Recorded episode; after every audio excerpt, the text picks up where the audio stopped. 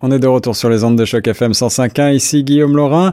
On parle maintenant technologie avec notre amie Caroline Isotier, responsable pour euh, l'association Tech for Good de Canada. Et il est, euh, c'est le moment pour nous de d'évoquer justement euh, cette annonce faite la semaine dernière par Sidewalk Labs, la filiale sœur de Google, de la compagnie Alphabet, qui a après avoir dépensé des millions de dollars pour concevoir le euh, Sidewalk Labs à Toronto a décidé d'abandonner l'idée tout simplement d'investir euh, le quartier euh, riverain de Toronto au bord du lac pour en faire un quartier de nouvelles technologies.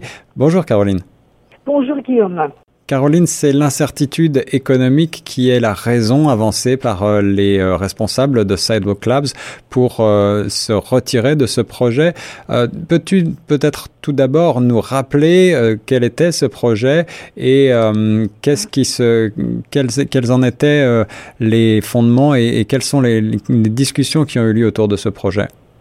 Oui, alors c'était un projet qui avait euh, démarré environ en 2017, euh, qui avait donné un peu de visibilité à Toronto, puisque c'était la filiale de Google, euh, enfin d'Alphabet Sidewalk Labs, qui devait concevoir, soi-disant, une ville intelligente, c'est-à-dire une ville connectée qui, par exemple, permette de gérer de façon automatique l'éclairage, euh, euh, tout ce qui est rue, enfin qu'elle change de diamètre selon le, la, la, quantité de monde qui, qui, qui est. Enfin voilà, ça devait être une ville aussi à faible consommation euh, énergique. Euh, ça devait euh, être une ville très agréable à vivre, voilà, où on pouvait, on pouvait être à pied avec de larges rues. Enfin voilà, c'était censé être très innovant comme quartier de Toronto et, amener tous les bienfaits de la nouvelle technologie à Toronto, voilà, avec l'aide de, de. Alors je le disais tantôt, euh, si je cite le responsable de la société, le euh, Dan Doctoroff, euh, il s'est exprimé ainsi en, en, déclarant une incertitude économique sans précédent s'est installée dans le monde entier et dans le marché immobilier de Toronto et par conséquent il est devenu trop difficile de rentabiliser un projet de 12 acres euh, sans sacrifier des éléments essentiels du plan que nous avions élaboré. C'est donc la, la, raison qui est avancée. Pourtant, euh, il y a eu des investissements assez colossaux, euh, si on en croit certains chiffres de la presse canadienne, 1,3 milliard euh, de dollars d'investissement pour ce, pour ce site au total. Et donc, un certain nombre d'investissements ont déjà eu lieu. Euh, est-ce que ce ne serait pas peut-être plutôt euh, d'autres raisons qui font que ce projet n'est pas abouti? Alors, euh, tu entre nous, on sait très bien que le nerf de la guerre, c'est quand même beaucoup l'argent. Donc ça, c'est mon côté un petit peu, comment dire, cynique.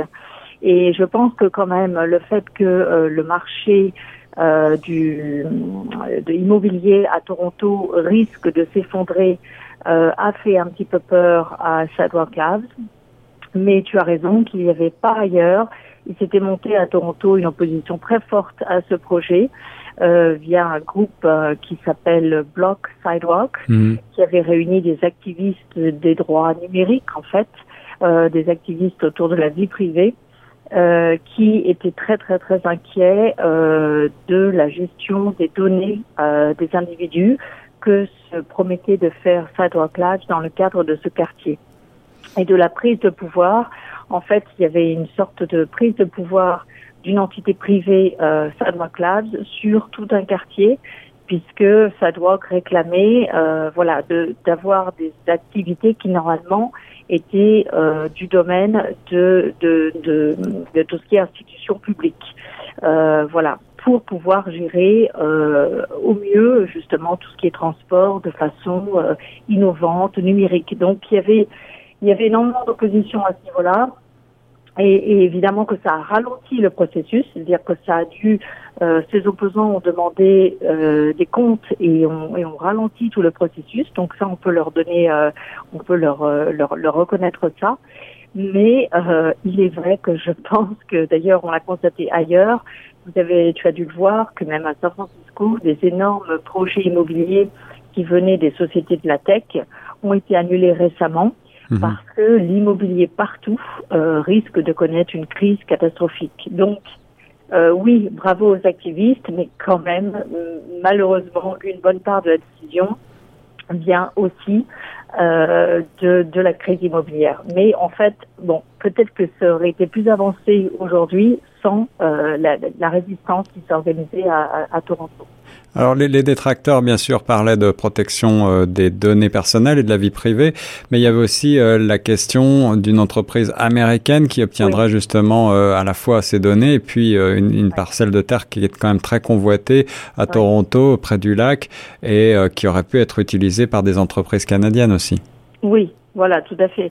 Donc la question se pose maintenant de qui va euh, remplacer euh, Class, puisque la question du développement de ce quartier au bord de l'eau, de ces docks, euh, en fait, euh, qui partout dans le monde, tu sais bien qu'on récupère des docks pour faire des quartiers souvent très très agréables. la question se pose de qui va maintenant remplacer euh, Sadwalk Labs. L'autorité qui est chargée de de faire ça n'a pas annoncé encore la, la, la, suite puisque cette décision date de vendredi. Euh, mais on peut se poser la question de si ce sont les développeurs habituels de Toronto, eh bien malheureusement nous risquons d'être un petit peu déçus en matière d'innovation et d'économie d'énergie, parce qu'on ne peut pas dire que les condos de Toronto soient conçus euh, avec un souci de consommation énergique euh, réduite. Euh, donc euh, voilà, toute la question se pose de est-ce que euh, quand même la dynamique qui aurait été créée par les promesses positives de Sadok Labs va rester. Oui, oui. Euh, ou alors, est-ce que ça va être peut-être un quartier euh, créé de façon communautaire? Parce que de toute façon, les développeurs qui ne s'y retrouveront plus euh, dans leur schéma de développement habituel euh, avec une crise euh, de, du, du, secteur immobilier, peut-être on peut on peut se mettre à espérer que ça va donner naissance à un quartier euh, créé de façon un peu plus endogène, communautaire, euh, qui sait, voilà, et qui, qui serait très très différent euh, de, de ce qui existe ailleurs à Toronto. Mais ça, euh, j'avoue que ce ne sont que des suppositions, on n'en sait rien aujourd'hui. Et seul l'avenir ne nous le dira. Pas de quartier ouais. Euh, futuriste connecté et révolutionnaire à Toronto ouais. pour le moment. Mais ouais. est-ce que certaines de ces innovations, là tu évoquais euh, des, des notamment des euh, jeux sur les feux tricolores, des pavés chauffants ou d'autres d'autres choses comme ça, est-ce qu'on pourrait retrouver ce genre de choses, d'innovation ailleurs dans le monde? Prochainement, tu penses?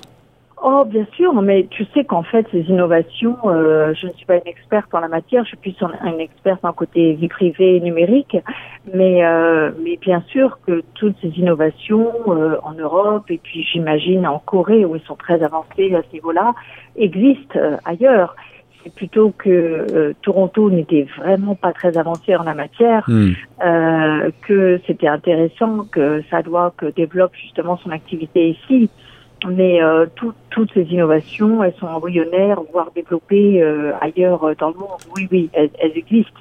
Donc euh, la question est maintenant l'équation économique. Euh, ce que ce qu'avait l'air de dire euh, Sadwalk Lab, c'était que sur une petite échelle, c'est 16 acres, je crois, à une si petite échelle, ce n'était pas rentable. Et vu que le marché immobilier allait chuter, ce n'était pas rentable pour eux d'investir euh, voilà d'investir à, Toronto euh, voilà mais euh, mais je, me demande si si c'est pas quand même tout à fait viable pour peut-être des plus petites structures qui ne demandent pas les mêmes retours que, Google de d'essayer quand même de mettre en œuvre certaines certaines fonctionnalités innovantes qui oui en effet existent ailleurs existent tout à fait ailleurs dans le monde aujourd'hui.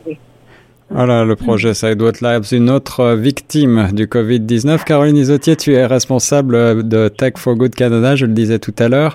Et euh, par ailleurs, vous avez lancé une enquête euh, sur les étudiants et la manière dont ils gèrent, je crois, euh, la fin de leur, euh, de leur année scolaire dans ce contexte très particulier. Est-ce que tu veux nous dire un mot sur ce sujet?